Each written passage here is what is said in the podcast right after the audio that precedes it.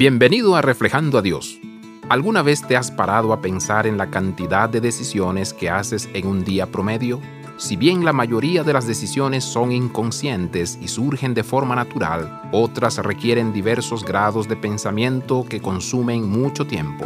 Hay una decisión que todos y cada uno de nosotros debemos tomar a diario, la decisión de depositar nuestra confianza en Dios el Padre el enemigo ve cada nuevo día como una oportunidad para que cambiemos de opinión sobre a quién serviremos. No importa si eres un nuevo creyente o experimentado, la Biblia dice que cada uno de nosotros debe tomar diariamente su cruz y seguirlo. El Salmo 84 es un gran ejemplo de la elección diaria de Dios. El salmista escribe, vale más pasar un día en tus atrios que mil fuera de ellos. Prefiero cuidar la entrada de la casa de mi Dios que habitar entre los impíos. El escritor ha optado por pasar el día sirviendo al Padre. Ha tomado la decisión consciente de ser semejante a Cristo hoy considere tomarse un momento para renovar su compromiso de seguirlo. Abraza la vida de santidad, visita reflejandoadios.com.